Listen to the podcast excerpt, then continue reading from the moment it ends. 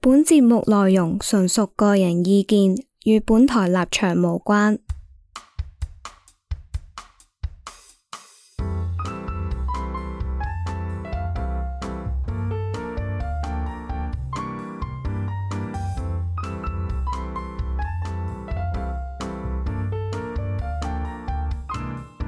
大家好，歡迎嚟麥田圈啊，Jack。我係嘉欣我係 wing 我 wing，阿謙，睇聽呢集節目之前咧，記得 follow 翻我哋 IG 先啦。我哋 IG account 係 HK Crop Dot Radio，哦係啦，同埋咧，如果中意我哋呢集嘅話咧，都可以去俾翻個五星評分我哋節目啦，或者去訂閱翻我哋 Patreon 成為我哋月費會員啦。甚至乎，如果你真係好中意我哋主持嘅話咧，可以去 Buy Me a Coffee 度請我哋飲杯嘢都冇問題嘅。係啦，喺講之前咧，望一望我哋 IG account 啦，已經到達咗四千人啦。咁啊，距離我 哋勁啊一萬人要搞活動嘅大關咧，其實咧都只係爭六十 percent 啫。OK，係啦係幾時講嘅呢誒、呃好似上年二三月先開 IG 嘅，本身我哋係咪四千人就要搞孖田擁抱會咧？一萬一萬哦，一萬萬係講咗一萬嘅，係啊個？咁。馬田玉係啦，咁但係 Martin 唔喺度，咁所以咧，我哋都諗緊方法去解決呢個問題嘅，係啦，咁就我見到咧，最近見到有個加拿大定係唔知邊度嘅 YouTuber 咧，個樣好似 Martin，我要叫佢過 嚟，有冇印象有個咁嘅人啊？我見 Martin 自己都有 share，真係啊好似，我想講，好好好 笑，真係好好笑，極似 Martin 啊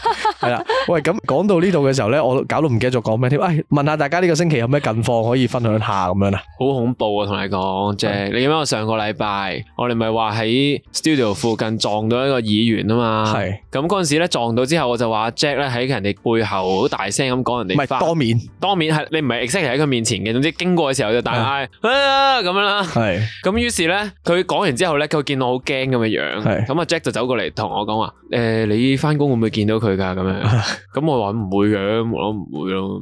過咗幾日，我翻工真係見到佢咯，咩料啊？ 你有冇搞錯？即係總之我翻工嗰度要都有唔同客咁樣啦，跟住突然之間我見到佢同佢老婆同埋佢兩個仔一齊行咗入嚟，你明唔明我嗰種震撼啊？你係要同佢合作定係點樣唔呢？使唔使唔使，但即係係純粹見到啫，但係你你即係嗰個嗰個情況係開口中係嘛？有冇可能啊？咁樣咯。哦乜但係佢算唔算係你嘅即係？誒，即係係咪即係即係嚇下係啦？你係咪要 serve 佢？定？佢有冇機會係可以玩翻殘你報仇啊？唔唔哦唔算嘅，唔算嘅。但係純粹係你嗰下覺得冇可能嘅，係，我覺得喺呢個玩法上咧，我哋可以將呢樣嘢加深一下先，就係譬如我哋另外三位主持咧，試下求其開個人名，睇下呢個星期中唔中啦，不如好唔好啊？張敬軒，唔係，一定係要負面先中要㗎負，面負面正面啊正唔係嗱唔係因為唔係我唔哋係唔係，同埋阿軒見到張敬軒咧，同我哋冇關啊嘛，係咪先？所以諗即啊係咩諗，意唔思啊？係我係諗你唔唔係講係阿軒自己撞到啊！哦我哋先係喺佢撞到啊面前講唔會中嘅咁樣，你唔我哋係話你心地好差，我 feel 到你個個走 向嘅好話，啊你開啊，咁你啊開開啊！開開，哇！哦你，第嚟啊嚟啊你第一個名已經要瞄咗兩個字 啊！係啊係見到 X 咯，哇！你見晒全部我咪話好好你好真係好最好啊！賤！等下先，我冇諗到咁衰嘅方唔向。係我啱我啱都估冇諗過你，你一開我已經估人咁樣講，但係 wing wing 真唔係係，唔哇係！，因為最追到佢啊嘛，係咪先？大家都覺得唔想見到佢嘅，但係唔係搞到呢個禮拜好真係真係好疑神疑好啊鬼啊！你明唔喂，明咁我轉態我都投 X 一票，喂黐線！你哋咁樣，我哋下一集《Songs of Film》係全黑啊！話俾你聽，全黑啊！震河與真花係什麼叫絕 望？你一句簡單的問號咁，咁啊，咁我就唔講啦，費事啦。即即係刻我相見。我呢個時候就唔好落一刀啦，真係。係啦咁邊個咧？係咁，其他人咧，其他人咧有冇啲咩唔係誒？我未講完啊，因為咧點解佢會話我咁黑仔啊？係因為我上一次係哦就係同 wing wing 講，不如我播某一首歌啦，你個訪問咁樣，跟住佢就話唔好啦，我真係好唔中意嗰個歌手係啦。然之後我哋 就喺門口撞到嗰個人啊嘛，哦喺，同一間茶餐廳出面，跟住其實。個問題唔係出喺我度咯，係出喺間茶餐廳度，因為都喺嗰間茶餐廳出面就啊。係茶餐廳出面咯哦，exactly 啊嗰哦度。即係你今個星期有機會喺嗰個茶餐廳出面見見到到嘅。 X 終於係全部咯，全部一齊全見啊！部喂，即係好似復仇者聯盟咁樣，即係譬 如你有冇見過成日人哋搞婚宴咧？一有有一台台嘅係前度新娘前男友咁唔樣。係等陣先同埋新郎嘅前女友即係癲到核爆！咁樣如果嗰台飲醉咗酒咧，真係死人嘅喎，我覺得真係哇好多血好精彩真係血案 發生啊！真好係毒啊你哋係我我講個冇咁冇咁係壞嘅名啦，好嘛？我余真咯，見到余真咯，我哦咁呢個唔到，都開心好嘢係嘛想見到。咁啊，哦，好啊，好，大家下個有冇禮拜揭曉啊！好，下個禮拜揭曉。如果下個禮拜你聽到《Songs of Film》係什麼叫絕望啊，同係啊係啊埋誒垃圾啊，同埋咁嗰你雨過天陰啲啊分手要 品啊，嗰啲你就冇。不如不見啊嗰啲 啊，系啦，咁你就知道到底個故事係點樣走向啦。OK，你哋咧，你哋有冇啲咩近況啊？最近呢個星期， Wing Wing 係咪去完旅行啊？我仲諗住講冇乜特別添，冇谷佢你去旅乜行咩特別，咯，係啊吓我唔知嘅，吓，即係你嚇錄音中間嗰幾日去咗旅行，係啊係啊，我真係唔知你喎。去咗邊度啊？我去咗東京咯，東京一轉咗東京一轉，哇！跟住我一路去嘅時候，我成個腦都係嗰啲咩木刻啊、咩迷失表參道啊，跟住成個腦都係嗰啲歌，好辛苦。吓唔係啊，都幾正啦。幾好 啊！正咩係啊，好正好啦！啦帶住音樂去旅行啊 嘛，MV 女主角咁樣喎你。但但你有冇咩玩過先？你去嘅時候，定係淨係食食食食食咁樣？我又冇點玩過啲咩，又冇點食過啲迪士尼咩啊咯。去咗迪士尼海洋，但係我又覺得好似香港個都好玩好啲。玩啲，哦，你 total 去過幾多個迪士尼啊？誒四個冇三個啫，法法國國嗰個、東京嗰個同埋香港嗰個咯。哦，上海冇去過，哇，係點解唔去啊？應該應該有生之年都唔會有機 會，真係未必有機會。會去。 嗰個叫唔叫迪士尼啊？其實冇為嚟啦， 我迪但係士你尼。買嘢多啊！今次都冇喎，即係係行下，跟住坐下，點解你唔去即係中好環？似去長洲咁樣噶咯好似去長洲咁樣咯，冇乜嘢，哦冇乜特別嘢做。係嘛？但係你使咗幾皮嘢去長洲？冇啊，使咗好少錢。啊好貴 喎！而家東京機票。還好我啦想問仲有冇嗰啲奧運嗰啲手信啊？好似冇乜咯都，嗯嗯，好啊或者我冇特登去揾好咯，沒趣啊！你個旅行好沒趣你噶係。同屋企人去，係啊，我同我媽去，跟住我哋兩個係去之前都已經唔係好想去呢個地 方。咁係啱見到機票唔係好貴，跟住而家啲 yen 又好平咁樣，已經請咗假啦。我阿媽係，嗯咁所以就去咯。秋葉原又去下啩？誒、有啊，但係你又唔動漫嘅，係我係完全唔睇動啊漫，杯麵又食下啦啩？冇冇食過杯 麵，咁你仲有冇侮辱有呢冇個去地嗰方？啲？有冇去嗰啲我誒冇誒夜場咧？咪有啲嗰啲男嗰啲叫咩啊？鴨店啊，誒，我唔想用到呢個字，嗰啲叫咩咧？咩咩男公關嗰啲係嘛？有個咩有咩咩無聊按內所係啦，有冇嗰啲男公關？嗰啲飲酒哦我嗰哋啲啊？有朝早經過過咯，但係夜晚就冇啊，哇！咁你真係同去咗轉銅鑼灣冇分唔別係佢㗎去咗喎，少林寺冇分別啦，其實係咯係咯。冇乜特別啦。即係我哋但係你係想離開香港啫，中意到唔啊係好明大家點解咁中意去東，我哋哦係唔佢唔知好日本嘅中意人嚟日，㗎唔唔唔，但係嘢食嘢咯，最簡單。還好啫，因為我唔中意食肉嘅，其實哦，哦，你即係食嗰啲沙律啊嘛，我知咩沙律 啊你阿爸整嗰啲。丁沙律 係嘛？定唔沙係，律但係喂，講真，你香港人去玩，你都係想食嘢、買嘢同埋睇靚嘢嘛。咁你東睇京咩係靚啱嘢晒啊？。去咗睇富士山咯，都天晴嘅，都都都舒服嘅。哇，好正喎！聽到我體驗到啊，喺度樂趣啊！見到富士但山係直 情聽完就想去一轉啊！咁樣真係。但係睇富士山，如果同自己阿媽去，又好似唔係阿啊媽，你富士山咁肥喎，咁樣 會還好唔啊會，減減啊？變翻啫，唉，唔好意思啊。係咯，想死啊你阿媽嘅有冇聽開 podcast 啊？冇冇 OK，冇咁都好，大家富士隨便講蘋果咁啊，阿媽真係 好，翻嚟翻嚟佢。真係可以講到好悶啊！係係嘛喂，我我啊我呢個星期咧有一日咧，咁我就搭巴士去翻 studio 咁樣啦。咁係大家知我隻腳咧，其實已經康復得七七八八噶啦。嗯嗯咁但係都仲係有陣時咧，如果企得耐會攰咁樣啦我都會啊，係啦，咁我搭嗰程巴士就排隊，我前面咧就有個伯伯咁啊，其實咧都係引入佢今日其中一個 topic 嘅，咁就係呢個伯伯咧就喺度趌下趌下咁行啦，已經係趌到好似咧只要喐一喐佢就會搖低咁樣嗰啲係搭落地下嗰啲嚟㗎啦，跟住咧咁佢又嘟八通我嘟八通，我喺佢後邊咁，我好被動嘅狀態，佢唔喐我喐唔到咁樣啦，咁啊咁啱嗰程巴士嘅下層咧得翻四個座位係空嘅啫，邊四個座位咧就係兩個關愛座同埋兩個關愛座後邊嗰兩個位咁樣啦，係嗯咁我就心諗就阿伯唔好啊，阿伯唔好啊，咁係樣你啦坐翻關去坐 啊！系啦系啦，阿伯坐關愛座得唔得啊？咁阿伯咧就行啦行，行到關愛座隔離咧，佢唔停低喎，咁我心知不妙啦，佢就坐咗關愛座後邊嗰個位喎，仲要坐出面，係啦，最坐出邊，咁我就唉，我直情嚼咗一聲，然後我本身已經跟緊個阿伯後邊噶啦嘛，我行翻去企嗰個位，即係平時啲輪椅綁嗰個安全帶嗰個位，咁我就唉。我心入邊咧就諗緊一樣嘢，就係、其實咧，我唔知大家覺唔覺咧，就係、咧，我好期望呢個社會入邊啲人咧，如果你係需要被關愛咧，你有翻嗰個被關愛嘅自覺啊，我我真係有翻啲自知之明。係啦，即係你係阿伯，就算你幾身作力健都好啦，我覺得即係你覺得你青春常駐都好啦，其實你坐關內座係冇人會 judge 你唔㗎好嘛。嘥咗個位。咁但係咧，你一個人咧，即係你阿伯坐關內座嘅話咧，你一個人霸兩個位，但係你一坐正常座位，你一個人係霸緊四個位，嗯咁啊令到其他人冇得坐咧，其實好唔舒適嘅。所以我覺得有陣時咧，如果你真係要被關愛嘅朋友仔咧，你真係唔好介意自己咧坐翻一個被關愛嘅係位。係當然啦，係係我自己其實本身係唔介意坐關愛座嘅，咁但係咧嗰個 moment 我又有少少心理關口過唔到啊，即係我嗰刻哎呀唔鋸咗咧，我又冇即刻坐低，我就真係擰住面。咁所以嗰個位咧就係其實幾尷尬嘅呢個時刻。有陣時好多人咧係唔理解自己個狀態啊！我諗我哋都係嘅，即係如果你覺得係自己後生嘅咧，你梗係哇青春無限啊！你中意點樣玩跑跑跳跳都好，但係其實有陣時過咗某個年紀咧，其實要知道自己個定位係乜嘢。但係好多時候呢個社會嗯好多人咧都係唔係好知道自己定位，冇純粹係我都要 promote 嘅呢樣嘢，即係係因為我哋社會可能坐關愛座俾人問，誒、你可唔可以讓俾佢啊？咁樣，其實我哋我可以調翻轉，咪同佢講，你可唔可以坐關愛座啊？咁係因為個阿伯已經搖搖欲墜啊，咁所以我就覺得唔好搞佢。係算啦，由佢啦，百都係啦，即係咁樣咯。咁但係我自己本身其實都唔覺得需要有關愛做呢樣嘢嘅，我自己。而嗰 moment 我突然之間懦弱咗，我平時係直接坐上去嘅，咪咯，所以唉唔知啊呢個位有啲唉好尷尬，係令我係咪翻翻嚟嚟開題啊好唔好啊？今日講下呢啲社交場合一啲尷尬嘅事情啊，OK？咁我 覺得我自己講呢個 topic 之前咧，我會分咗兩類先嘅。第一就係尷尬嘅場合或者尷尬嘅環境啊、事情啊。嚇另一樣嘢尷尬人啊，我唔知你哋會唔會咁樣分嘅，咁但係我覺得分開講呢，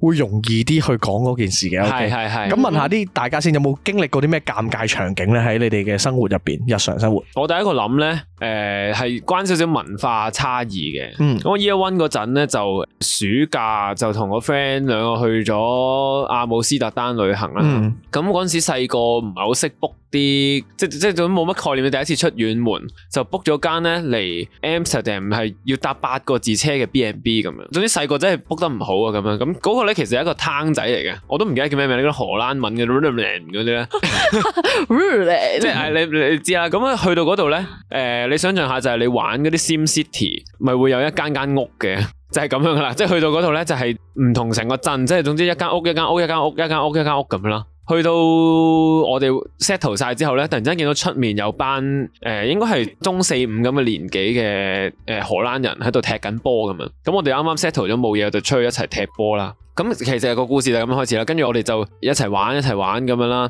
去到最尾咧，你知唔知咪有隊嘢嘅燕豪芬嘅？啊燕豪芬定亞積士咧死啦！咁唔緊要啦，總之一隊荷甲嘅球隊，咁有個人咧，佢就係喺嗰度嘅唔知 C 隊定係 D 隊咧，就打嗰個嘅青年軍咁樣啦。咁咧呢個時候咧，有個僆仔咧就喺我哋隔離話：呢、個就係我哋即係當係阿 Jack 咁啦，阿 Jack 就係我哋嘅明日之星，佢哋係就會喺世界盃度大放異彩噶啦咁樣。咁我嗰陣時都以為係一個笑話，因為我哋香港人咁講一定係笑佢嘅，即係話係呢個睇下佢根本就係個球星嚟噶，你睇下佢佢喺度誒打緊，佢最有時候講佢打緊燕豪芬嘅 C 隊啊咁樣啦。咁我呢個時候咧就覺得佢講笑話，咁我就好大聲話，係即係街場有邊個唔識文仔咁樣 啦，係嘛？ 係啦，哇！咁你就覺得係笑緊佢啦，係咁我都大聲咁笑啦，笑完之後咧嗰班人靜咗， ？OK，即係會打你咁滯㗎啦，都已經。佢真係好認真咁望住我，因為香港人係唔冇咁善良嘅，佢哋係堅係善良，佢真係望住我。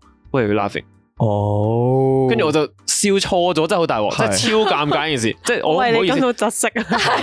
唔明嗰種窒息啊？係好但係大壓力喎嗰下，但係我覺得你我都係跪喺度，跟住冚係冚自己頭㗎啦。都係啊 sorry 嘛 sorry sorry 咁咯。但係哦你其實喺香港人嘅角度咧，你香港人係唔會無啦啦喺度話咩，即係等於阿 Jack 仔話 wing wing 誒呢個著名 podcast 節目主持嗱，我人。衝由心而發 㗎啦，講我明先講啦 咧，而家講呢啲，即係你咁你咁講得係預咗係笑位嚟噶嘛？嗯但係你我但下次會答翻你，What are you laughing？但係個問題就係 咁啦，人哋好認真咁講完之後，你笑咗，跟住我我我我呢個係我每次諗翻起我都覺得，即係我嘅心理太差，係。人人哋外國人 真係好善良啊！你明唔明？系，同埋人哋真係衷心想肯定一件事咧，係其實係人哋唔介意好表達出嚟嘅，係啊，啊係係啊，即係人哋根本就係覺得呢個兄弟定係會掂噶咁樣。係而而然香後港你笑佢，係咯，你笑佢，哇！你真係未未俾人打死咗係咁係樣咯，喎，千祈唔好打係啊你真係咯，係。你又可能真係腳都冇得用噶咯喎，但你又真係調翻轉嘅，如果佢講完個笑話，你冇笑咧，又係另一種尷尬噶嘛。哦我我買大細買錯咗咯，你明唔明？哦，我我通常係會留意下身邊啲人咩反應，然後我跟大隊即係嗰個跟大隊就係、其實我覺得笑又好唔笑都好啦，我通常係嗰個不失禮貌嘅微笑咯。係啊係啊，哦啊係啊係啊，係冇我咁我有個尷尬畫面係對方空氣靜止咗嘅，就係、我喺誒呢個運輸處啊，咁咧就係我之前有講過嘅， 好笑呢就係咧，誒、我喺運輸署咁，我因為考完牌之後咧，要攞翻個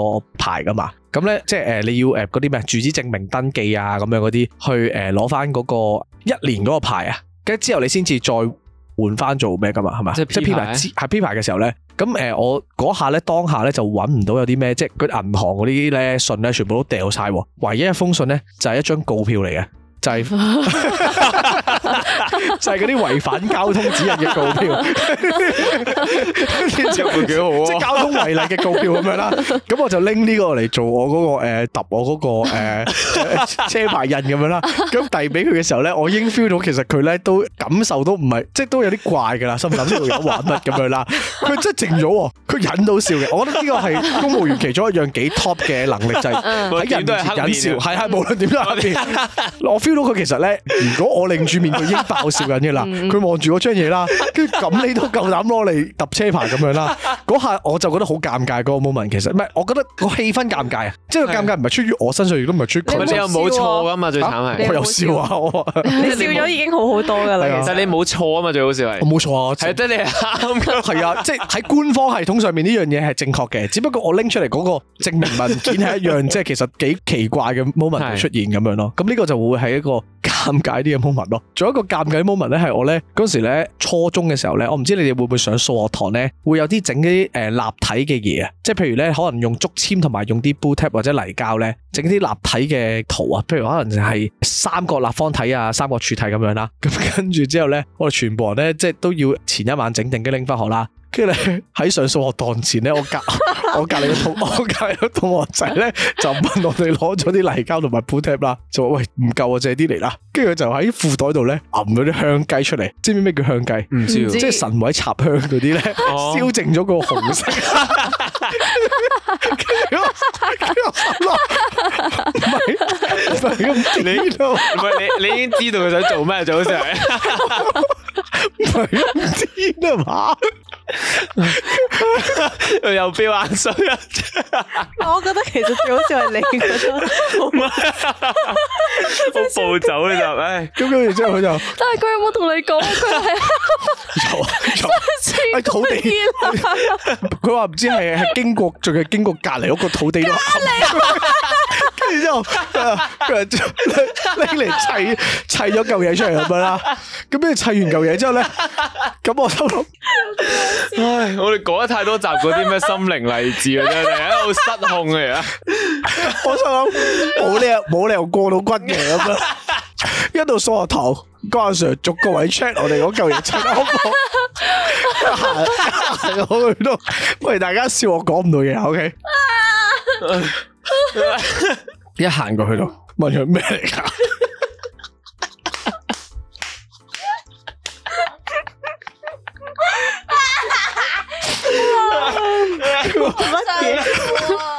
唔係咁嘅，失控咗停唔到。唔係我想問佢咩嚟噶？跟住之後，哇逐簽我，我哋全班笑到笑到失控啦。跟住最後佢嗰個嘢，佢嗰個嘢梗係冇分啦。跟住又仲要俾人哋寫手冊啊，唔知點樣又食啦。但係嗰個 moment 咧，我係覺得哇，係喂，我覺得其實佢嘅體育精神係一百分唔係喎。環保嘛？ 又有創意，係啊，唔使嘥埋啲無謂資源咯，係啊。但係嗰個 moment 係好即係尷尬到係全班都不得不笑 啊！你明唔明啊？因為佢又真係有咁嘅勇氣咧，去整一件咁嘅事出嚟啊！呢個位就係尷尬咯，係啦，就係咁。你哋有冇啲咩尷尬事分享？但係你哋已經笑到冇可能繼續落去，即係全集都係我自己分享自己人生經 但係歷。我我想問，你你覺得尷尬嗰樣嘢係，譬如啱啱我哋講咗兩個例子。我哋啱啱講啲例子，係明明所有嘢都係啱噶嘛，突然之間有個位北咗，但係存唔存在我哋需要覺得啊好難為情先係尷尬定係還是最尾其實係笑話嚟嘅？係笑話嚟嘅，同埋我覺得係嗰個 moment 咧，可能係氣氛係尷尬，啊但係大家都會笑得出聲嘅呢啲位，因為理論上所有嘢都正確噶嘛，只係中間某啲工具出現咗問題啫 嘛。嗱，但系咧，我覺 得你頭先講嘅故事咧，因為最後佢係嗰個歡樂好濃烈 啊，所以其實最後我又唔覺得呢個古仔係尷尬收場嘅。喂，唔係係因為講起呢個，我本身我仲有新故仔。啊你我都有，我講我下先中學你講我男下校先都係講我但你講埋先，因為咧，我有個朋友啦，咁我我我唔會話俾大家知個朋友在唔在場啦，但我有個朋友。我有個朋友咧，佢有班舊同學咧，係會成日聚咁樣啦。咁有一次咧，唔知我喺麥當勞撞到佢哋吹水咁樣啊，好多年前嘅啦，喺麥當勞撞到佢哋吹水，跟住佢哋有傾偈咁啊，啊坐低食下嘢咁樣啦。咁咁啱撞到，真係一定要傾偈啦咁樣。跟住之後咧，佢哋在席咧，突然之間咧，有幾個人咧喺度問其中一個啊，阿邊個邊個誒老豆老母張結婚相係咪仲喺你屋企啊？跟住我就我就呆咗喺度咧，發生乜嘢事咁係咯樣點啦解咧？咁點解咧？咁樣跟住之後咧，個故事嘅經過咧，都有啲 crazy 嘅，就因為咧喺某個年代咧，咁要考會考嘅，咁會考咧有一科係圖像傳意啊，就係、要畫圖、工業繪圖咁樣嗰啲畫圖啦，就要帶畫板同埋誒畫紙去考嘅。家人失去咗戰鬥能力，係 啊，咁嗰嗰嗰突然之間咧，佢哋嗰朝唔知咧，佢哋嗰啲 friend 唔知係咪打機打通頂定唔知乜鬼嘢啦，總之就就突然之間有條友唔記得咗帶畫板去考試，即淨係考緊係準備考試。咁啊，佢哋誒急咁腳咧就借咗求其一個人個阿爸阿媽嘅結婚相反反轉。反轉佢拎入市場考試，之後袋咗翻屋企，從此冇拎走。唔玩呢下真係撲街啫。跟住佢翻到嚟，老公點解我張結婚相冇咗嘅？係啦，仲要即係佢佢，我估係個同學俾佢嘅添啊，仲甚至乎，即係阿爸阿媽可能未必知道自己冇結婚兄相弟。攞去，係 啦，嗰啲位尷尬啦，因為咧，如果我自己咧係嗰個考攞住人哋阿爸媽結婚相考試嘅人 佢咧，踩住人膚 骨咁。其實咧我會一邊畫圖一邊笑。對唔住啊，細伯啊，對唔住啊，伯母。唔住有怪莫 怪啊，畫多兩畫啫。呢就係有啲比較 crazy 少少嘅反而好尷好尬奇事。係監考嗰啲老師睇到係會唔係因為唔係佢唔係用個面，因 為即係佢用個底係公開嘅。試定學校試啊？公開試啊，聽講黐係線啊！係咁所以我都陣間要問翻我 friend 呢個出唔出得街要 cut 走佢咁樣嘅，OK？嗯我我都有講喺中學都好多， 嗰陣時咧，我讀男校咧，係成班人真係好無聊嘅，唔知點解咧係興咧，如果嗰個人去屙屎咧，係要嗯揾水淋佢， 係嚇，吓真係臨次㗎，啦，即係如果佢去哇好屙冇道屎，德喎係，跟住咧，咯譬如阿 Jack 去屙屎啦，咁我哋就會，所以阿 Jack 喺屋企屙屎係有原因，係因為你喺學校 屙屎咧但。我冇讀過男校，唔所以係冇。係啦，跟住我哋就興話，即係知道佢去屙屎，咦，好似有啲來往，我哋去潑佢咁樣啦。係咁臨畢業嗰一個月係最癲嘅，因為你基本上就嚟唔使無敵返星學星狀態啦係已經無敵星星啊嘛，你跟住老師就唔會記你缺點噶嘛。佢有一朝就有個同學去咗屙屎，我就望一望，有個人不懷好意咁樣喺我斜對面睄我，去咯，不如咁樣。咁我哋就去啦。咁去到跟住咧，嘶咁樣啦，我哋仲要加埋番梘，翻緊水，哇！你班人真係 跟住加埋啲水，跟住我哋跟住一二三潑，跟住走咁樣啦。跟住我哋成班人衝翻班房走，唔好俾佢發現，唔好俾佢發現。跟住跟住翻到去之後，見我哋見到個同學坐咗喺度。咁樣撥咗邊個啊？ 係一個低方啊嘛。跟住我你嗰我時就係嘛望我我就望住嗰個同學，我哋一齊沉默咗三秒，嗯我哋笑咗三個 字。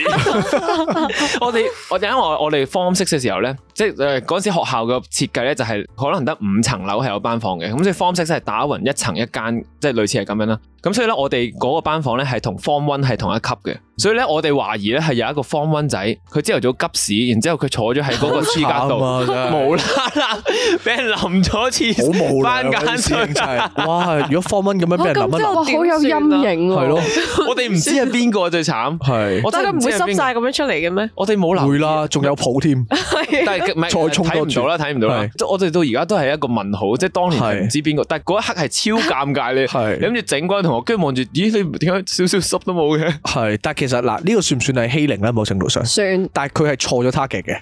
係。仲基礎嚟，系啦，但系我覺得男校咧，其實嗰個欺凌咧，我唔知到底算唔算係欺凌啊，因為佢好似好好玩啫喎有種文化係咁樣誒噶，點講咧？我喺入面，因為如果你欺凌咧，理論上嗰個人係弱勢噶嘛，即係佢係冇反抗狀態嘅。但係嗰個人其實佢喺我哋群體度唔算弱勢嘅，即係係平等但係咁嘛。個科温仔就係啊弱係啦，個方仔就係弱勢但啦系。你又唔係針對佢喎，有我唔係陣時針對佢係啦係啦係啦，咁所以其實都係係一切意外交織 成一個悲劇咯，都係謙嘅師弟，如果你聽到嘅話，歡迎你打嚟尋仇。係當年有一日，日你無啦啦濕咗個頭，系啦，就翻復仇我我嗰同集，你道歉，系啊，跪喺你面前俾你用番碱水淋一 次，系係好似 wing wing 阿爸咁捉佢埋。讲笑啫，唔會嘅。係係其他人咧，其他人係咪有嘢分享啊？但系你哋講嗰啲尷尬嘢咁歡樂嘅，係咯我吓，你哋就係嗰啲牙罅攝咗菜嗰啲啊？唔係啊，但係本身今日嘅 topic 係社交尷尬。係係我理解係嘅嘅係嘅社交尷尬咧，係可能係相處上面或者係談吐上面係嘅。我想分享一樣嘢咧，即係一個故事。咁就係咧，我記得我喺大學嘅時候咧，有一次係好似一個 faculty，即係我個科，咁啲人咧就食飯，即係要同啲 professor 食飯，咁分開一圍圍。咁通常咧，我哋一圍嗰度咧係好多人都唔識噶嘛，即係你一個 faculty 係超多人噶嘛。咁然後咧，我隔離咧就坐咗一個男仔喎，即係佢係擺到明係有啲黑黑實實，跟住之後咧係做 gym 嗰啲 gym 界代表啦。即係我估應該大隻過阿 Kit，即係做開 gym 嗰嗰陣時嘅。咁然後咧。佢本身咧，佢唔講嘢好地地，但係佢一講嘢咧，唉、我就知。其實一聽咧，你可以話我係有少少先入為主嘅，但係咧，因為佢講嘢咧係好嗲聲嗲氣，咁我一聽即係你係知，即係咁嘅身形、咁嘅樣、咁樣講嘢，咁你大概知。咁但係咧，因為我本身唔識佢啦，而我都諗住係食完飯就走噶啦，即係通常食完飯咁影張相就走啦。咁跟住咧，佢無啦啦咧開始咧喺度寒暄喎，同我咁咧就類似即係喺度自我介紹下，跟住之後又傾下偈咁啦。跟住佢無啦啦咧，佢就開自己個相簿俾我睇喎。你知唔知佢俾我睇啲咩？迪辟唔係，白唔了係，但係誒佢佢就係開開自己做 gym 嘅相啦，同埋係咁俾我睇咧，佢自己對鏡自拍谷肌肉嘅相，係嗯跟住佢就係咁俾我評睇分係啦咪。要你？我唔記得佢嘅原意係咩啦，但係總之咧，佢就同我喺度分享啦，就係即係你有冇聽過咩嗰啲基巴定唔知點樣啦？佢問我有冇即係知唔知有呢樣嘢？哦，我知啊知啊咁樣啦。跟住佢又話咧，佢最近咧就類似喺嗰啲地方咧就識咗，又唔係男朋友啦，總之識咗一個男仔，都係基嘅。咁佢就話咧，佢哋最近咧就打得火熱喎，跟住咧就俾埋片你睇，冇俾片我睇，但係佢就係咁俾相我睇咯。吓咪，即先係佢係即跟住係佢哋嘅內容佢本身就喺度，佢係純粹晒自己，就話啊我平時喺呢度做開 gym 啊，即係係啊，你睇下我呢啲相啊，即係咁樣啊，即係我唔知佢好可能好想 show 俾人睇，或者好想得到大家嘅注視啊，即係或者你稱讚佢好大隻，總之或者好 fit 咁啦。咁然後咧，佢講起咧，但係佢又有玩開，我唔記得叫咩名嘅，但係好似係一啲交友 app 啦。係佢話佢都係有用開嗰啲嘅，係咁用開嗰啲咧就都有約出嚟嗰啲啦。其實因為已經好幾年前啦，我有啲唔係好記得。但係嗰餐飯咧，我係啊好唔理解，就係、其實我完全唔識你啦，我哋係第一次見啦，點解你係？不必要地去透露咁多你自己嘅私隱俾我聽，而我係唔想知道咁多嘅 information 咯。啊係咁我覺得即係呢類人咧係好尷尬，而係且喺嗰個場合係本身大家即係都係一個算係幾正式嘅場合，即係大家着晒 suit 咁樣，你無啦啦喺度自己喺度講話自己即係一定零啊，好坦跟住蕩嗯蕩咁樣即係點樣同男人搞啊，係完全唔知想點咯。係。不過呢位咧，其實嗱，尷尬係真尷尬嘅，因為你其實喺個女仔面前咁樣講，其實你到底佢用途係乜嘢咧？其實你明唔明我意思啊？即係係啊佢係唔會啊嗯俾到任何意見你啦，首先，或者佢都唔理解你嘅世界同埋你嘅社交圈子啦。咁但係可能對呢啲人嚟講咧，呢個唔識嘅人咧，就係佢唯一可以分享到嘅對象啊！你明唔明啊？我覺得佢嘅世界佢係個主角，而佢好需要有觀眾哦咯。係即係佢啊嗰下好似即係我係被佢放咗入佢嘅觀眾席，而去欣賞佢嘅嗰出係戲咯。係但係诶呢個係咪已經算係個人尷尬啊？如果係咁計。個人尷尬啊，個人好尷因為我尬我啊覺！得好多情況之下咧，都係嗰個人佢冇去觀察嗰個環境係尷唔尷尬。而我慢慢發現咧，我細個以為係與生俱來會識嘅，但係其實原來好多人係冇呢個觀念嘅，即係佢唔覺得我要睇下嗰個環境係容唔容許我咁樣講。嗯因為你有啲嘢同一番説話，即係當然可能會 get 錯啦，但係你同一番説話喺某一度講係 OK 噶嘛，但係喺第二度講就會出事噶嘛。我試過都有一個即係 O cam 嘅時候，有一個人咁，佢本身個人都係開放少少啦。咁佢都係有少少咁嘅情況，佢可能好唔介意分享呢啲嘢。咁但係我哋成班人 review 咧，佢就會喺嗰餐飯度咧，好大聲咁講一啲好露骨嘅嘢咁樣，可能咩姿勢啊、咩情況啊、幾時啊咁樣都會好大聲咁講出嚟。而嗰個尷尬係咧，你講多一陣咧，因為佢大聲到咧係你隔離台開始會望過嚟係點啦咁樣。咁但係咧，你呢個時候又你好難叫停佢啦。咁你就只可以即係容讓隔離嘅人係咁啤住，然之後令到成台嘅人都有啲尷尬咁樣咯。系哦，我呢個咧，我覺得唔關取向事嘅。係啊，唔關取嗰陣時。因為咧，我試過咧嗰陣時咧，我 Form Five 啦，咁暑假咁樣啦，咁暑假正常大家可能揾下 part time 翻下咁樣，大家會有多啲唔同嘅體驗啊。因為喺嗰個暑假入邊都幾長噶嘛，咁啊即係誒可以試多啲唔同嘅嘢咁樣啦。咁有啲同學仔咧，咁可能讀書成績再差啲咁樣啦，我讀書成績已經好差，佢再差啲，咁咧再 咁佢哋可能咧就會喺嗰個 Form Five 之後咧就會識咗另一班圈子唔同嘅人。可能係一啲唔再讀書嘅人，或者可能係某啲叫做你讀紀律部隊會讀嘅課程嘅人咁樣嗰啲啦。嗯，咁跟住咧，嗰個位就尷尬啦，因為佢識嗰啲人咧，可能年紀都不定噶嘛，即係唔係淨係 Form Five 畢業咁樣噶嘛即係，Jeffrey 人可能係啦，Jeffrey 人係啦，係咪我第 OK 啊一次 OK 啊？聽，我覺得呢佢個嗱有有九分，係啊，九九 over 十，真係九九 over 分，十。真係九分。咁咧，咁咧就誒，即係識咗 Jeffrey，啊啊即係我 Jeffrey 好。啦 Jeffrey，咁呢 Jeffrey 可能係 誒可能係有 Jeffrey 有啲可能係三十歲，佢想攞翻某個誒，即係可能係嗰啲咩誒。資歷架，即係架構某個格仔咁樣啦，咁所以佢哋會識好多呢啲人咁樣啦。然後呢，聽聞佢哋多咗好多體驗啊，嗰啲朋友仔咁啊分享啦。點樣分享呢？佢哋係會講話呢，成班 friend 嚟嘅，成班 friend 呢，佢哋去北上嘅，因為嗰個年代都仲會有人係去係東莞嘅。我我真係覺得好癲，跟住佢哋喺度分享佢哋話北上去咗東莞嘅古仔咁樣啦，又話哇全部企晒喺度㗎咁樣嗰啲啊，咁樣任你揀啊咁樣喺度講。跟住我覺得好尷尬，我因為佢哋可能以為係嗰啲 man's talk 啊㗎。嗯而我成日都講嗰個位就係咧，我好似表面好鹹濕啦，但呢啲位我係覺得，唉，做乜要咁樣嗰啲人嚟嘅？嗯即係即係雖然大家可能聽完之後覺得有啲虛偽啦，OK，但係我係好唔舒服喎。聽完之後，即係即係平時又打開波嘅波友嚟嘅咁樣啦。嗯係佢哋講到哇，攰型攰聲啊，又成咁樣嗰啲啦。咁自從嗰次之後呢，我打波就冇再喺籃底入邊打波，即係咧因為呢，平時打波呢，有陣時你都會殺入籃底同人哋去抗衡下嗯咁樣噶嘛。我之後就轉咗做淨係射波，即係喺外圍度射。唔想同佢哋有嗯咁係啦多，身我好體我接觸好驚同啲人有身體接你係觸咪啊。驚佢哋好污糟，好係啊，你病哇啊大？佬你即係打波條波褲好薄嘅咋，你明唔 明啊？即係嗰啲位咧，我好驚，所以即我係唔小心嗨嗨到，係啦，唔係係啦好無辜噶嘛急急急到，你自己乜都冇做過，你明唔明 啊？如果你中咗啲乜嘢嘅話，搞唔掂噶嘛。咁所以咧，佢雖然呢個聽落好似好迂腐啊，大家唔應該跟一細細有嘅。 B B。係啦係啦，但係唔係嘅，其實你問我咧，即係嗱，艾滋就唔會咁樣傳染嘅，大家要知清楚。唔係唔係，翻翻嚟，總之嗰個位就好核突啊！我覺得，即係哇，成班麻甩仔十八歲啫喎，即係十八啊九歲咁樣啦，喺度講嫖妓喎，我我好尷尬嗰啲位，即係我覺得。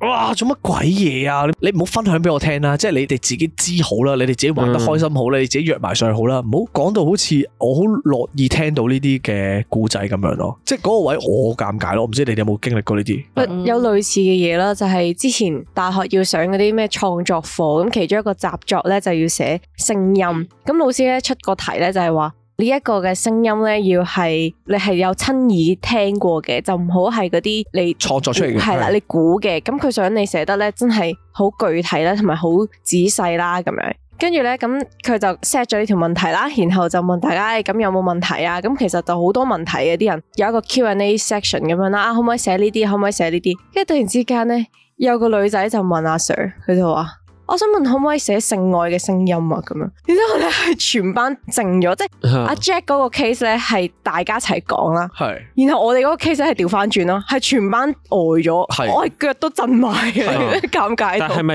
嗰個阿 Sir 係潮唔潮嘅？即係定係係好古縮嗰種啊？仲誒要都唔係，都唔算好老，可能三十幾歲但咁你教緊樣。書喺呢個唔係即 moment。係係咯我係問佢嗰個係女仔嚟嘅，嗯，哦仲要跟住如果個故事再複雜啲，就係其實個阿 Sir 同佢，哇！我覺得係咁諗啊，就啊即係係有我諗報呢復個嚟啊個阿 Sir 就腳震啦，啊話嗰個咩？女仔係哦咪專登想咁樣嚟兇一兇佢嚇？佢就係其實佢可以問呢個問題，我覺得係冇問題，但係其實佢唔需要喺個 Q&A session 嗰度問咯，唔知好似係嚟搶科啊，喂，咁不如講到呢度咧，我哋放個 break 翻嚟，我哋再傾多少少，我哋即係唔係淨係 focus 喺頭先嘅 topic 入邊咧，我哋講下啲即其係他同尷尷尬尬嘢啦人啊、尷尬嘢嘅事啦。咁我哋轉頭再見，轉頭見。轉頭見，拜拜。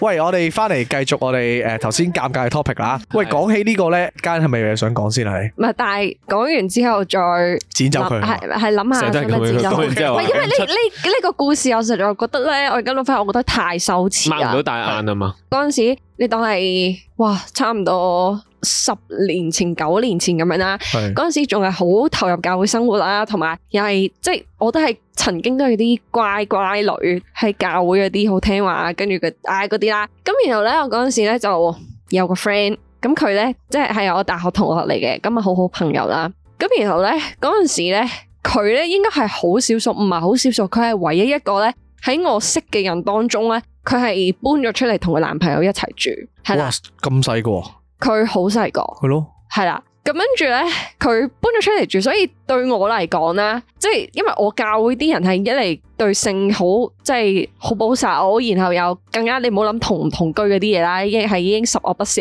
嗰啲嚟噶嘛。咁然後咧，我其實而我嗰個朋友咧，佢以前都係翻過教會，跟住之後就冇翻教會啦，但係佢係翻其他教會嘅。咁我哋喺大學識嘅。咁跟住咧。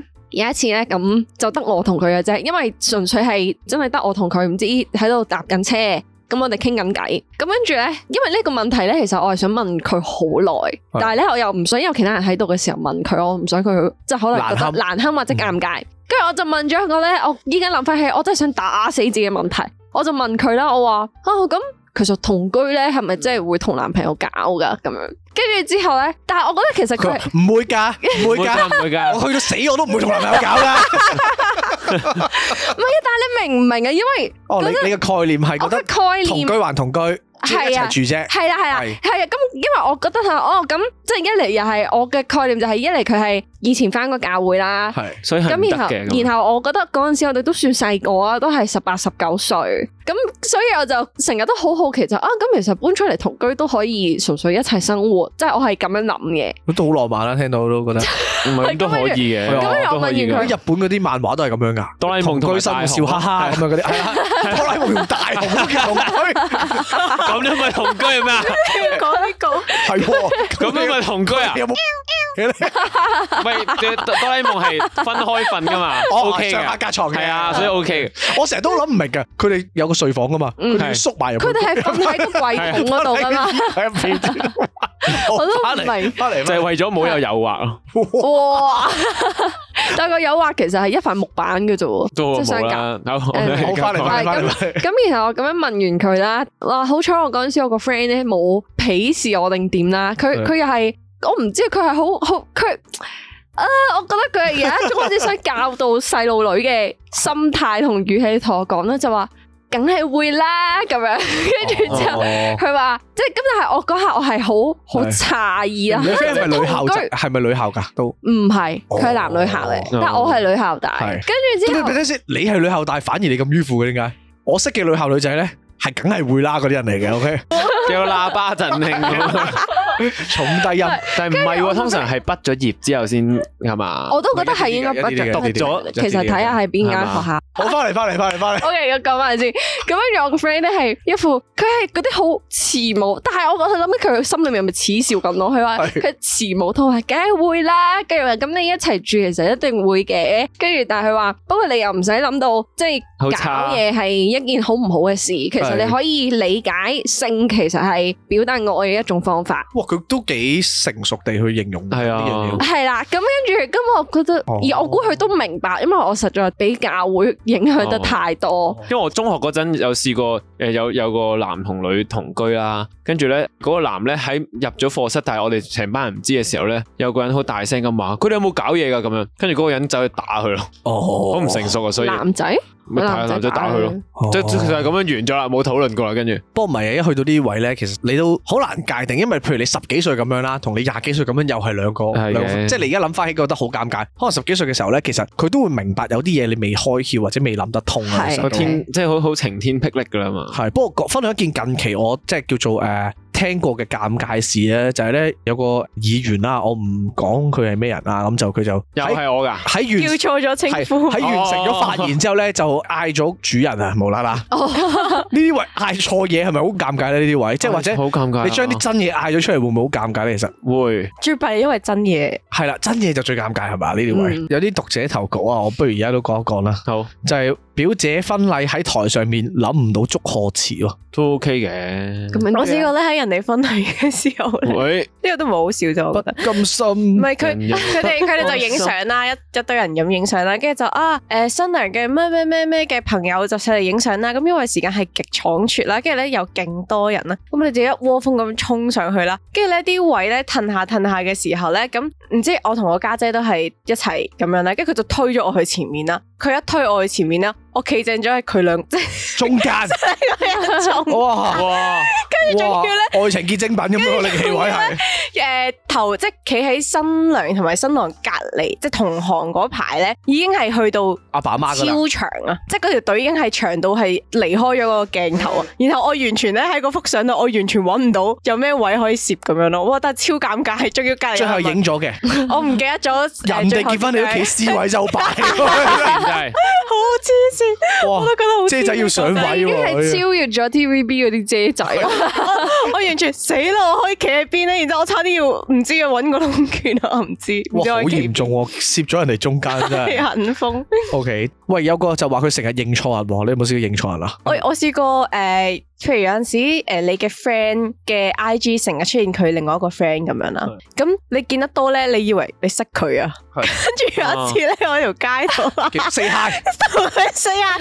跟住佢就嗰個人咧，其實因為嗰、個嗰個女仔咧都成日喺嗰個 friend 度嘅 IG 見到我，咁係所以佢都知我其實係邊個。但係咧，佢完咗之後咧，佢就同翻個 friend 講：喂，黐孖筋你唔 friend。我 四 hi，好好笑喎、真係隔咗半，我哇！哦係因為嗰時我撈唔到，到底我識佢定唔識佢。即係係如果你係識佢嘅話，但係你真係成日見到佢嘛？你又唔係啊，你又 唔同佢 say hi 咁，好好似好冇禮貌， 係冇尷尬。哇！呢、個算好彩啦。如果你係因為咧，你嗰個係 friend 同 friend，friend 嘅 friend 啊。如果你係成日 stalk 你嘅 ex 嘅另一半咧，跟住同佢 say 而 hi，佢係唔知你係邊個咧，嗰、個位仲尷，你自己會仲尷尬啊！真係。係唔誒係我我上上前個禮拜睇張敬軒啊嘛，上禮拜上禮拜。如果大家有聽《Songs of Him》就知，我好中意陳輝陽女聲合唱噶嘛。咁咧，我睇完張敬軒之後咧，咁就見到遠處有個人咧，佢好似陳輝陽，但係佢係女仔嚟唔嘅，係唔係唔係。佢真係陳輝陽咁佢嘅樣係啦，，佢係陳輝陽咁嘅樣。咁我咧就因為嗰日張敬軒嗰個嗰個 show 咧睇完個人好亢奮啊，係即係因為佢佢成晚就都好似摁啊，又又唱歌又跳啊咁啦，跟住個人咧腎上腺素高到係傻傻地咁樣。佢係個 end call 到十二點咁樣，咁我同我 friend 講，喂，陳輝陽喺嗰度喎，我本身話誒、呃好唔好影相咧咁樣，我個 friend 就話影啦，咪唔敢啊咁啊，咁佢咁講完我就死啦。哇哇！真係我真係講，你繼續，你好勁呢個真係，係你講佢佢話佢話唔係唔敢，跟住跟住我就我死啦，我俾佢大到啦咁樣。係。然之後咧，咁咁跟住咧，佢著我個 friend 就衰喎，佢喺我隔離話：我數三聲啊，你三聲唔影你就後悔。跟住數完之後咧，我就講話：Hello，輝陽，我可唔可以同你影相啊？唔跟住係我我冇我冇講我冇講輝陽，我話 Hello，可唔可以同你影相啊？咁係跟住咧，佢就話可 以。跟住咧，但我我我見到我心知不妙，即係佢個樣係有啲奇怪嘅。跟住係可以，但係點解咧？跟住呢跟住我死啦！我死，我死啦！係我我自問平時真係真係覺得自己認人係幾叻嘅，跟住我就話你唔係陳輝陽咩？跟住佢就誒唔係啊咁樣啦。係咁唔使啦，唔該。唔係啊，我唔係跟住我哋狂奔啊！你明唔明啊？我走咗，我本身我哋一齊行緊，而家灣仔你睇完，我嗰日張敬軒會展啊嘛，咁你可以去會展站或者灣仔站。我哋本身係行緊條天橋去會展站嗰邊嘅，我同我個 friend 咧望一望個確認個眼神之後，我就擰轉身跑去灣仔站嗰邊走真係咗 好。尷尬呢件事好尷尬！好我我哋我哋我哋成晚本身係喺度攆緊張敬軒個 show，然之後嗰晚無啦啦，埋尾香。我我哋我哋喺條橋度，呢灣仔你去會展咪有條長橋嘅，好長係我哋全程係崩潰咁喺度恥笑緊自己，然之後我哋我哋個腦一直碌 住，可以，但係點解但係點咧解？但係點解咧？哇啊哇好尷尬哇好尷尬，嗰日謙咗 case 咧，我哋咧有一個成員都遇過一模一樣咪嘅。 Terry 咯，哎呀可以講啊，我哋我哋某個成可以講我哋某個成員咧，咁大佢家就競猜下今日 Terry 到底係咪喺度？ 係啦，咁佢就好中意一個咧叫做嗰陣時都叫做 indie 嘅歌手啦，咁而家可能叫做簽咗公司咁樣啦，係我我叫佢仲做？咪打招呼 high jack 啦，我叫佢做哦，騎劫啦，我叫佢 high jack 啦，咁佢就點騎劫啊！啊 解咧就係咁佢好中意 high jack 咁樣，佢同你 say hi，係你騎劫佢個名我啫。我騎劫咗呢集啊！真係咁咧，我哋咧就誒，因為誒，呃因為我哋係媒體身份啊嘛，咁我哋有一次咧就俾人邀請咗去一個 private party，係一個誒某一個公司嘅歌手佢嘅新碟發布咁樣啦，咁就總之有個 party 咁樣啦，咁大家就會 有佢哋就會玩下歌，跟住然後大家飲少少嘢咁樣啦。咁咧，我哋有成員咧，咁佢就好中意阿 Hi Jack 嘅咁樣啦。係咁啊騎劫咁啊，阿騎劫用翻騎劫好啲。咁啊係佢好中意騎劫某騎劫歌手嘅，咁跟住之後咧，佢就誒離遠就已經跟住喺度問我哋，哇係咪騎劫啊？係咪騎劫啊？咁跟住之後佢就話我好想同佢影相啊，咁啊，咁啊影相啦，跟住之後咧，跟住佢就走去問人哋啦，啊你係咪啊邊個邊個？因為咧阿騎劫歌手咧佢就好中意橙色嘅，平時嗰個係啊色力場度係啊，咁咁啱嗰個男仔佢就着橙色衫咁樣啦，咁佢就同佢影相，又影，因為嗰段時間仲係誒疫情期間，大家戴晒口罩嘅，咁佢就同阿嗰個橙色衫嘅男仔影咗相，跟住之後咧，我哋就誒，呃佢、就好開心啊，開心啊成晚，佢話：哎呀，我好超開心啊！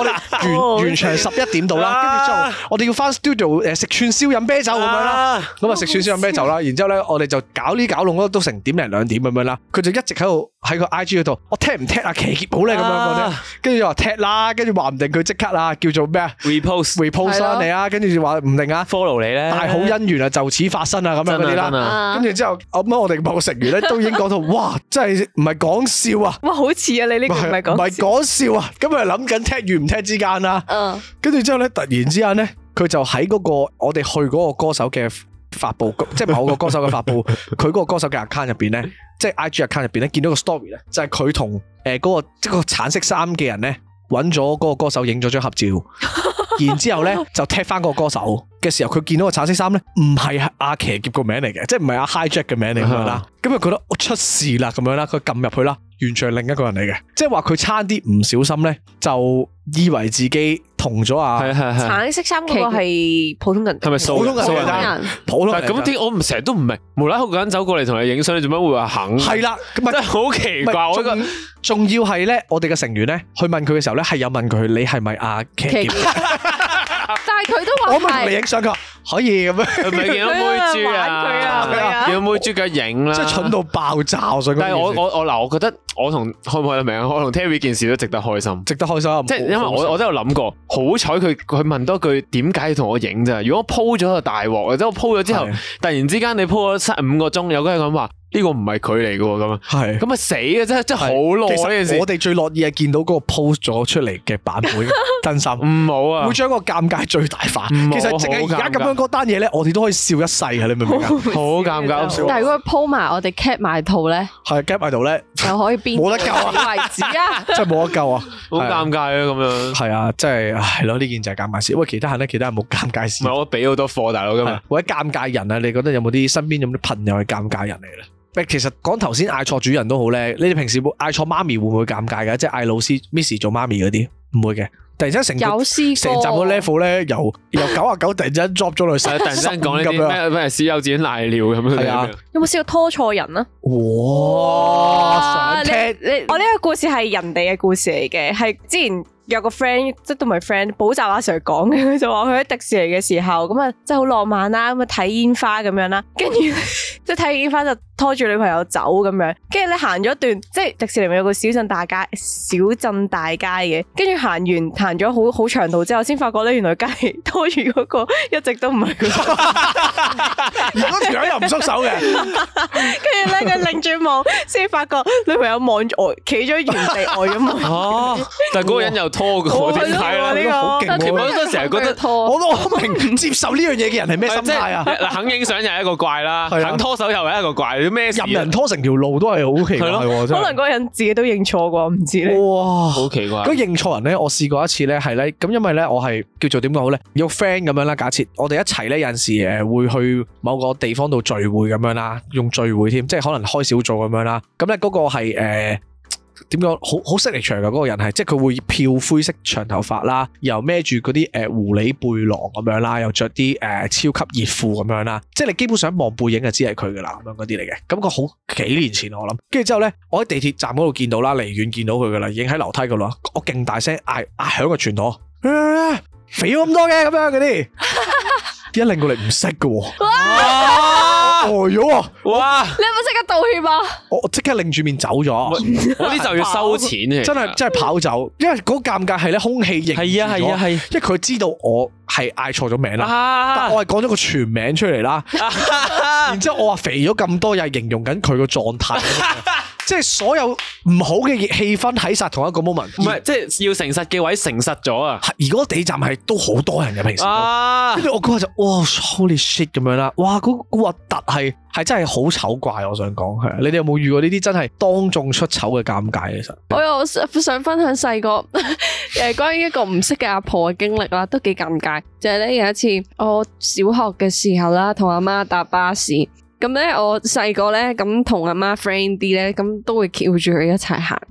跟住落巴士嘅時候咧，我好即係一翹啦，跟住就行行行，我就諗咦點解行嘅方向唔係翻屋企嘅？哦，我阿婆過馬路，狼來了，唔係唔係狼來，小紅帽，小紅帽，我就嗯跟住我就擰轉頭望啦，跟住我阿媽 O 咗嘴望住， 望住我真係。阿就女，係你你個弱唔係呢弱智邊啊仔，你做 jam 狗啊，即係呢個樣望住 我，即係我就哦，跟住我就突然間驚覺望住，我望住阿婆，再望住我媽，然後個阿婆咧又好似完全冇嘢咁樣嘅喎。係即係我翹錯佢啦，佢完全冇反應啦，係亦都冇講啲咩啦。然後我望住佢，佢都係冇一句嘢都冇講，跟住自己走走走走走走翻跑翻阿媽嗰度。跟住佢阿媽問我話：吓，你識個阿婆啊？我話唔識啊。 熟到要翹啊，扶埋你翻屋企啊！真係好心地好 善良。但係你知唔知我行咗嘅距離咧，係應該係有六十米嘅距離啊咯。哇！但你阿媽都跟住喺後邊度笑， 唔係，佢即係企咗你咪真係拖喺住原位，人然後咯望住我同翹住架婆行咗六你十米。咪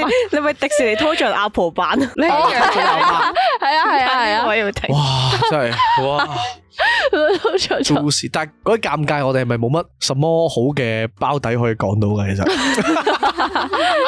其實本身咧，如果係往社交尷尬嘅方向咧，就可以講下我哋點樣克服喂，呢不如個我社哋交強尷行尬啊讀翻嘅。你 send 出嚟嗰段好啊，嘢。咁啊，大家開翻嗰條 link 先。本身我我自己 expect 傾社交尷尬咧，可能係講就係第一次見面嘅時候咧，唔知點樣可以同人我有咁我話哋開題始翻啊。 咯。好啊， 唔係嗱，我我想講呢個又係真嘅，就係咧第一次識嘅人咧嘅係傾偈係特別尷尬嘅，即係無論你嘅識咧係男女之間嘅，即係可能你哋係想 dating，係啦 dating 咁樣識啦，定還是普通朋友想深化做即係正常朋友嗰個階段呢啊其實嗰個夾硬要撩話題咧，都係好尷尬，我唔知你哋覺唔覺？我即係對我嚟講會咯，係嗱，我覺得咧，我唔係一個會令到嗰樣嘢好尷尬嘅人，但係我通常遇到嘅人好尷尬咯。你明唔明我講咩？即係我我試過嗰陣時咧去 O Cam 咧，無啦啦嗰個組爸咁樣咧，咁你擺明知嗰個組爸就係撩你講嘢噶嘛，咁佢咧就同我講我話啊係喎你好啊，你有啲咩興趣啊咁樣，跟住我就誒、呃平時啊中意唱下歌咯，同埋誒呃打下羽毛球咯咁樣。嗯，唱歌同打羽毛球，我都中意唱歌同打羽毛球喎，我哋都幾多共同興趣喎咁咯。完咗啦。 跟住我望住佢，啊，誒係啊，我哋都幾夾啊， 咁即係你明唔明？即係 即係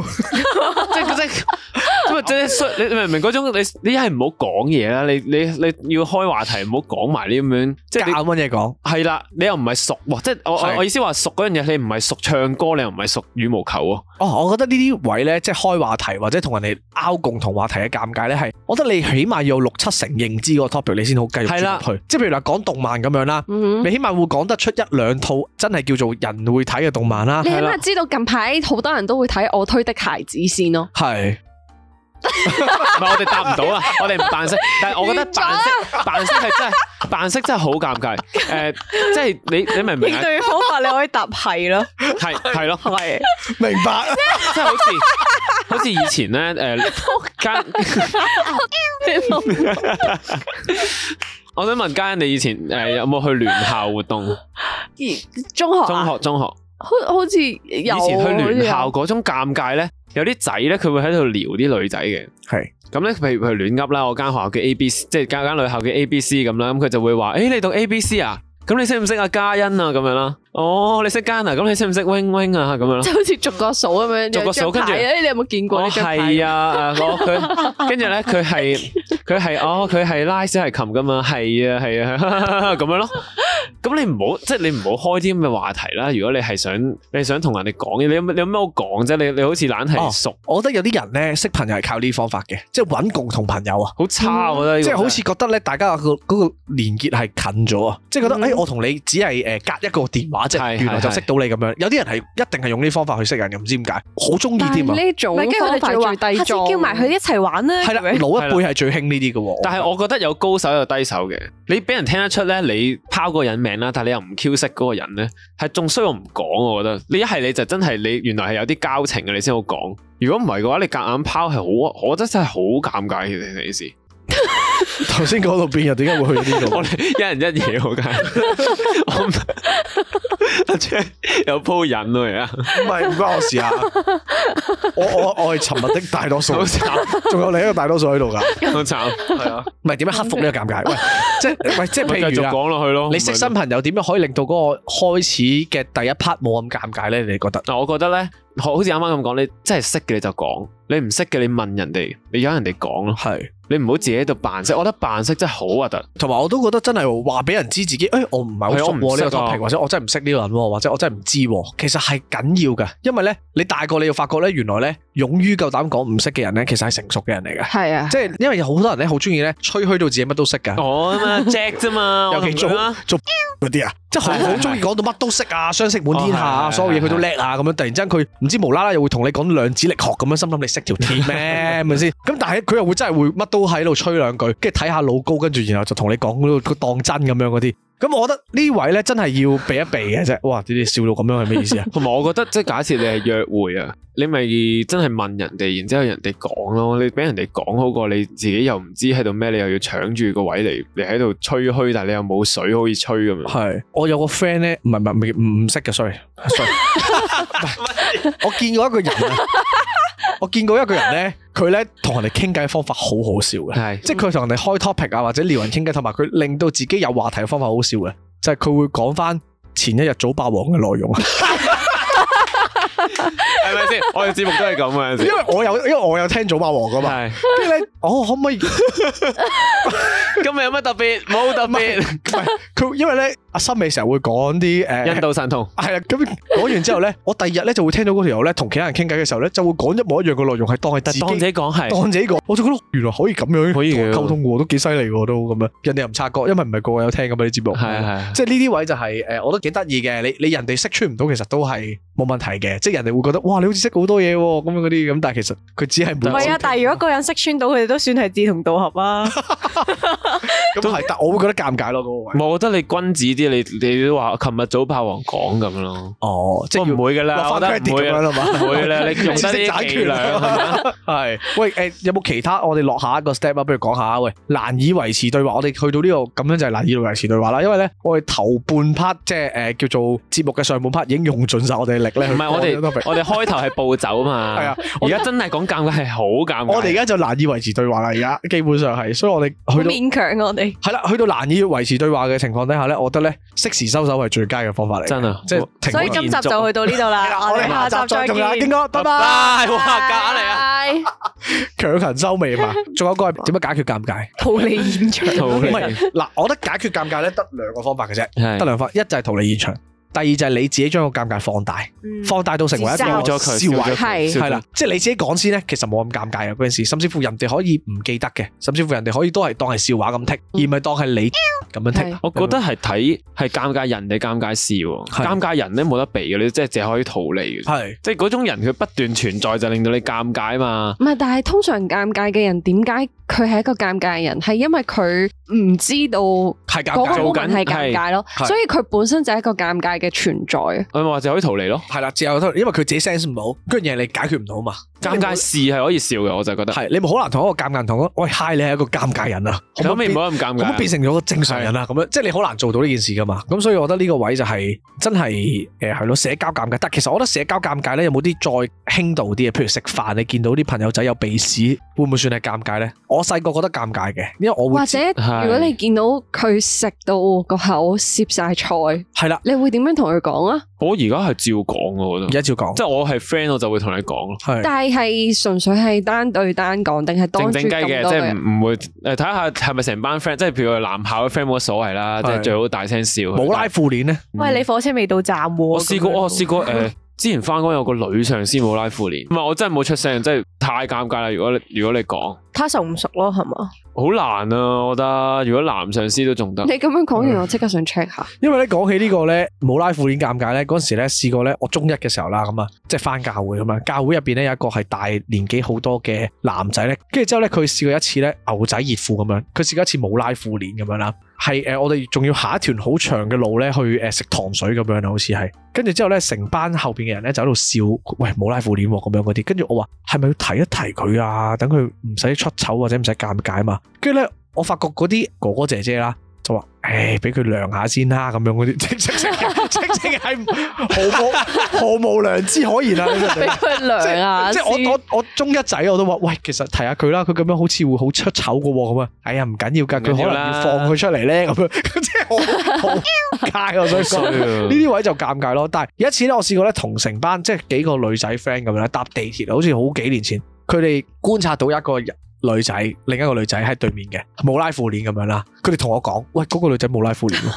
佢諗住你嚟解決咗咁我呢睇件 下事嘅。嗰位我就尷尬啦，即係到底我係係做睇嗰個啊，定係做誒、呃即係叫佢幫手處理嗰個咧咁樣嗰啲。咁當然我最後都話：，誒、哎不如交翻俾你哋做啦，因為好尷尬。咁但係我唔記得咗最後件事係點樣去去完結啦。但係我印象中呢啲位真係會尷尬到係唔知點，即係譬如我係一個男仔，假設。係我單獨喺一個交通工具或者公眾場合見到一個異性冇拉褲鏈，其實係點提啊？即係冇得提。唔提咯，唔提係，咯。我覺得就我就係想講，係咪有一種智慧就係你遇到某一啲 occasion，係你要呢個時候扮冇事咯，哦，所以其實嗯係我因為咪？我有陣時成日發現自己冇拉褲鏈，但係你哋冇人提過我係咪同樣嘅原因冇？人留意過。冇人我真 留意過係你個冇留敷意衍到啊！咁啊暫時咁都好，咁都好，因為你個有陣時個肚臍遮住咗。唔 係即係好攬住隻冚到上，冚到上膝頭啦已經。唔係， 即係點講咧？譬如誒、呃你有冇試過有啲 friend 佢哋可能情侶鬧交咁樣，哇哇哇！係咪先？即係誒、呃情侶鬧完交，跟住突然之間出現翻，即係佢哋你知佢誒、呃我試過嗰時大家口黑面黑，跟住個女仔嘅喊到眼腫腫咁樣。係啦係啦，你知一睇就知，咦唔對路喎咁樣。係咁但係你嗰個 moment 你唔會有有一啲鉗人咧，佢就喺度話：喂，你哋冇事啊嘛？咁你有冇遇過啲咪係 friend 兜巴車埋佢？我真係想。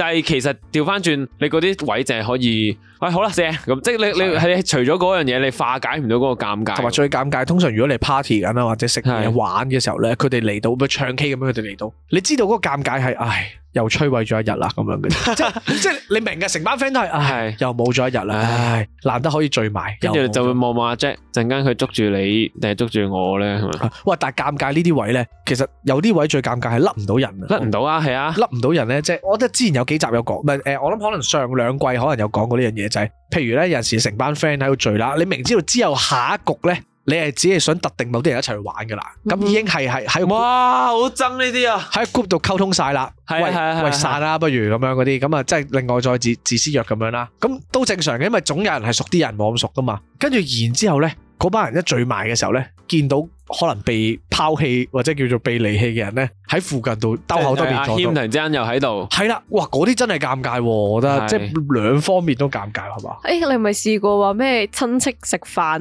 嘛，跟住你撞到你親你 戚，又要 B 落 又要上一集先講完 親戚先，食團年飯，但係冇叫佢，係啦，冇叫我，一家我都冇然之後俾你冇撞被邀請到，我就喺樓下見到佢哋落嚟， 哇！但係唔係呢種你冇死纏爛打啊嘛？係你嗰個 case 係如果你就死纏爛打，喂食飯嘅唔叫我嘅咁樣，喂，去邊度玩啊？你係哋喺邊咁度樣玩啊？係咯因為有啲人係咁誒，即係有陣時你就係嗰個 chemistry 一加咗阿 Jack 咧就唔好玩噶啦。係，而其實唔係佢有問題喎。係啊，唔係佢有即問係純題粹。嗰樣嘢唔啱，即係譬如假設佢掉標咁樣，你明知道咧，譬如阿 Jack 佢掉標咧，佢又唔熟啦，就玩法又 handicap 係啦玩法又差啦，跟飲住佢飲嚟兩到杯又嘔，妖係咁啦啊，！總之就係佢會令到大家嗰個呃旅程唔愉快，但係佢唔唔係大家或同者佢唔唔 friend。 click 咯，係啦，只係譬如你話誒、呃深度吹水都會揾阿 Jack 嘅，但係係啦。我哋玩呢樣嘢就真係唔得噶嘛，咁樣嘅時候咧，咁而佢係真係被排除在外嘅話，其實嗰個尷尬係真係好明顯嘅。而係係係你我覺得你被排除在外嘅人，一來你個感受唔好啦，二來人哋又會有內疚啊，即係人哋會哎呀，好似好似誒傷害咗佢咁樣嗰啲。係啊，呢啲但位但就會難即係譬如有陣時，我覺得唔識做嗰個位就係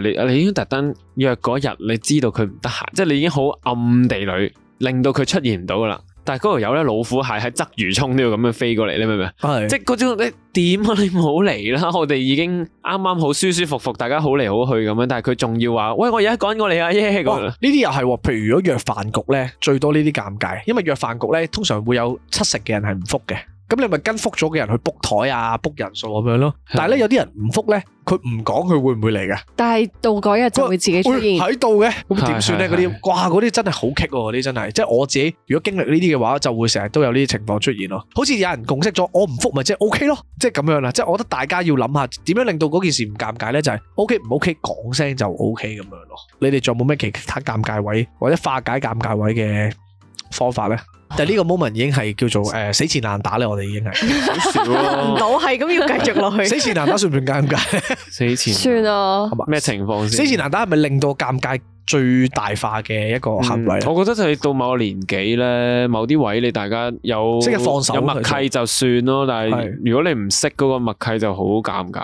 我都覺得係，即係頭先講咁多嘢咧，就係咧，如果你再死纏爛打，加多個 step 嘅話，即係要令到大家喺嗰個尷尬嘅氣氛或者系統入邊拉扯嘅話嗯咧，其實先至係最令到尷尬。即係譬如有啲位你醒水，你見到人哋，你唔好等人哋 say hi，即係你見到人哋成班人已經係約緊下一個飯係啦係啦局，玩緊下一個 game 嘅，你自己避開閃走先咯。我覺得如果唔係嘅話咧，係真係會令到嗰個尷尬嘅事情咧，哇！真係會成為陰影啊！我覺得真係係咯，搞唔掂。係咯，去到最後啦，即 係只要你唔係無啦啦嗌咗人做主人嘅話咧，其實好多嘢咧解決到嘅解決到嘅係啊。唔係，哎哇！啊，sorry 啊，我又要翻翻 嚟啦，好似揀啊 我死就纏爛我就係死纏死爛打前難打，因為因為我覺得最尷尬嘅唔係尷尬 moment 啊，而係你你要澄清個尷尬，哦即係咧嗰個我我係主人咁樣啦，跟住然後咧阿某議員咧，佢又唔知點樣抄書咁樣又去重複翻講翻，啊佢係點點點點解會咁樣講啊咁樣咧，其實先至係令到死雞撐飯蓋係先至令到咁尷係啊係啊尬，你你咪認咯，佢係我 嘢咁， 幾幾你即刻